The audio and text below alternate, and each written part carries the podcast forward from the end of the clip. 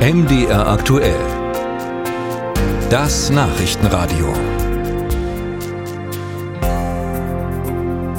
Wir schauen in die Ukraine. Seit langem möchte der ukrainische Präsident Volodymyr Zelensky seinen Generalstabschef Valery Solushny loswerden, jedoch nicht wegen der gescheiterten Sommeroffensive. Warum Zelensky für den Oberbefehlshaber der ukrainischen Streitkräfte neue Aufgaben sucht und was der wiederum dazu sagt, Darüber berichtet unsere Korrespondentin Sabine Adler. Die Uhr tickt, denn er hat es wieder getan. Der ukrainische Generalstabschef hat einen Artikel geschrieben, dieses Mal für den US-TV-Sender CNN. Verfasst drei Monate nach dem ersten für den britischen Economist Anfang November. Schon der hatte Valeri Salushny viel Ärger bei Präsident Zelensky eingebracht. Doch Gerüchte um Salushnys Absetzung machten nicht erst ab da die Runde, erinnert sich einer der kritischsten Kommentatoren in Kiew, Bogdan Butkevich. Das erste Mal war von Salushnys Entlassung im Sommer 2022 die Rede, nach der erfolgreichen Verteidigung Kiews gegen den russischen Einmarsch. Herr Zelensky kommt aus dem Showbusiness, wo Einschaltquoten alles sind.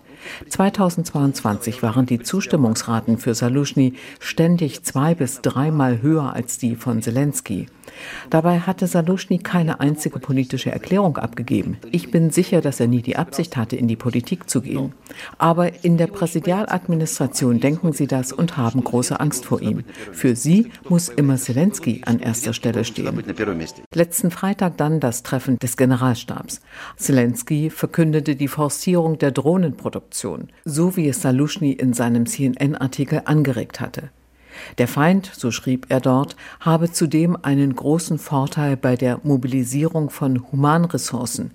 Die Ukraine sei dagegen nicht in der Lage, die Personalstärke der Streitkräfte ohne unpopuläre Maßnahmen zu verbessern, schrieb Salushny. Präsident Zelensky will mit dem dringend nötigen neuen Mobilisierungsgesetz so wenig wie möglich zu tun haben, beobachtet der Journalist Butkevich. Der Gesetzentwurf wird nicht vom Präsidenten, sondern vom Kabinett eingebracht. Warum, wenn es doch seine direkte Verantwortung ist und er als Oberbefehlshaber diesen Mobilisierungserlass unterschreibt? Seit Monaten gibt es zwischen Präsident und Armeechef Streit über das Mobilisierungsgesetz. Eine Herabsetzung des Einzugsalters von 27 auf 25 Jahre hätte womöglich persönliche Folgen für Zelensky, sagt der Radiokommentator Butkevich. Denn laut seinen Umfragen sind das seine Wähler, die sehr jungen. Er denkt nicht mehr als militärischer Befehlshaber in Kriegszeiten, sondern als Politiker, der wiedergewählt werden will, wenn die ganze Sache vorbei ist. General Salushny setzt, auch um das Leben seiner Leute zu schonen, deutlich mehr auf unbemannte Waffensysteme wie Drohnen, um einen Stellungskrieg zu verhindern. Seine Absetzung wäre ein großer Fehler, sagte Djana Nikolajenko, Militärexpertin im Internetportal Zensor.net. Die Gesellschaft sieht nur noch in Salushny eine Alternative. Er ist ein nationaler Mythos. Wahlen wird es in diesem Frühjahr nicht geben und parallel werden Zelenskys Zustimmungswerte ständig weiter sinken. Ganz objektiv wegen des Krieges, aber auch weil sein Team den Herausforderungen nicht gewachsen ist. Die Monopolisierung der ukrainischen Rüstungsproduktion und daraus folgende Engpässe bei der Munition sind Dinge, die Salushny in seinem Aufsatz beim Namen nennt.